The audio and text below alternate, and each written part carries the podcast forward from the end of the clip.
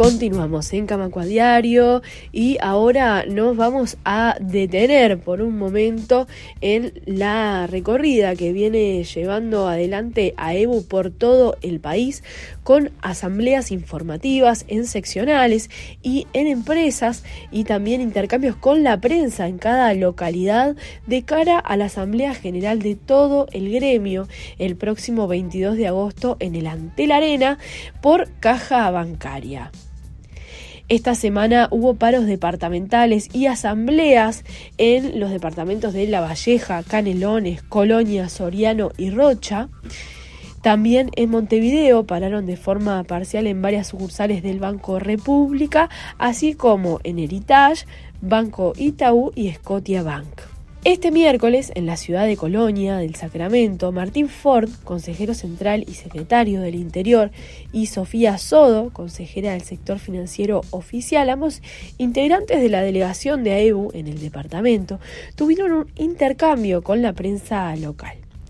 Allí se informó los detalles de la Asamblea General del 22 de agosto, el martes próximo, en procura de una salida que sea la mejor posible para el subsistema previsional del sistema financiero.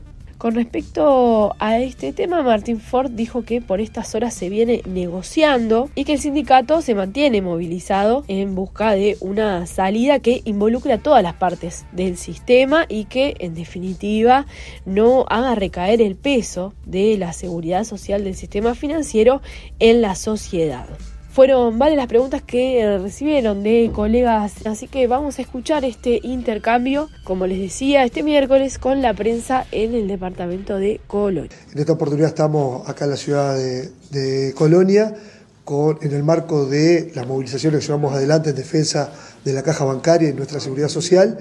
Eh, hoy estamos con un paro parcial en el departamento que comienza a partir de las 17 y 30 horas para eh, tener una asamblea a las 18 horas acá en el local seccional, eh, enfocados en lo que va a ser la Asamblea General del Gremio del próximo 22 de agosto a las 11 horas en el Antel Arena, la cual esperamos que sea una enorme asamblea, una gran expresión de todas las compañeras y compañeros jubilados y activos del sistema en procura de una salida eh, lo mejor posible para nuestro subsistema previsional que por estas horas este, se viene negociando y venimos movilizados en pos de una salida en la cual eh, involucremos a las partes del sistema y que en definitiva eh, el peso de la seguridad social del sistema financiero no caiga sobre la sociedad. ¿Cuál es el problema principal que tiene hoy en día la caja bancaria y cuál es la solución que les quieren dar y las que quieren ustedes?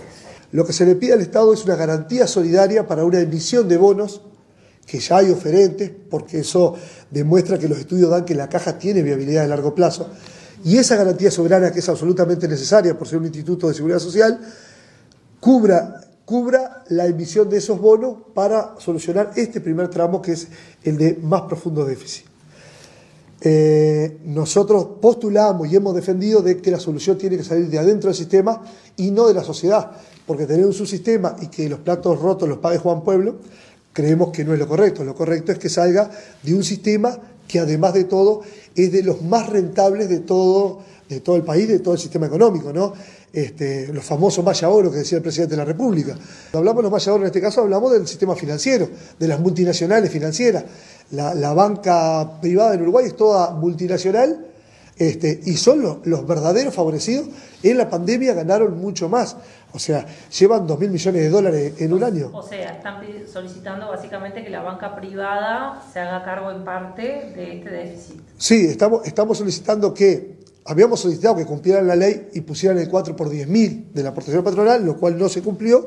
Ahora estamos pidiendo de que este, pongan parte de la salida eh, de, la caja bancaria, al igual que los trabajadores. Nosotros también nos vamos a autoimponer algunas cuestiones y vamos a perder derechos. ¿Y para lograr eso qué se necesita? ¿Un decreto del Poder Ejecutivo? El Poder Ejecutivo tiene el sartén por el mango porque, en definitiva, si el Poder Ejecutivo lo propone, eh, la ley para la caja bancaria es de este, propuesta privativa del Poder Ejecutivo. el Poder Ejecutivo tiene que poner una ley, el Poder Ejecutivo le ha pedido a la caja que la formule en ese acuerdo y ellos la van a presentar y la tiene que aprobar el Parlamento. Por lo tanto, evidentemente, el Poder Ejecutivo y su coalición de gobierno tienen la posición. El presidente y su coalición de gobierno tiene este, acá la solución para el mango. ¿Cuántas son las bancos multinacionales en Uruguay? Son, son siete bancos, hay nueve, siete conforman la Asociación de Bancos, siete bancos multinacionales, HCBC, Itaú, Santander, BBVA, Citibank y Scotiabank. Esos son los bancos multinacionales que además tienen un holding de empresas este, de grupos económicos. Las financieras más conocidas que conocemos son propiedades de esos bancos. Compañías de seguros son de los bancos. Las AFAP, los grandes ganadores de la reforma, son de esos bancos. Por lo tanto, estos grupos económicos multinacionales este, que realmente eh, ganan mucho y se llevan la plata de los uruguayos a sus matrices, son los que ahora están chantajeando a los trabajadores.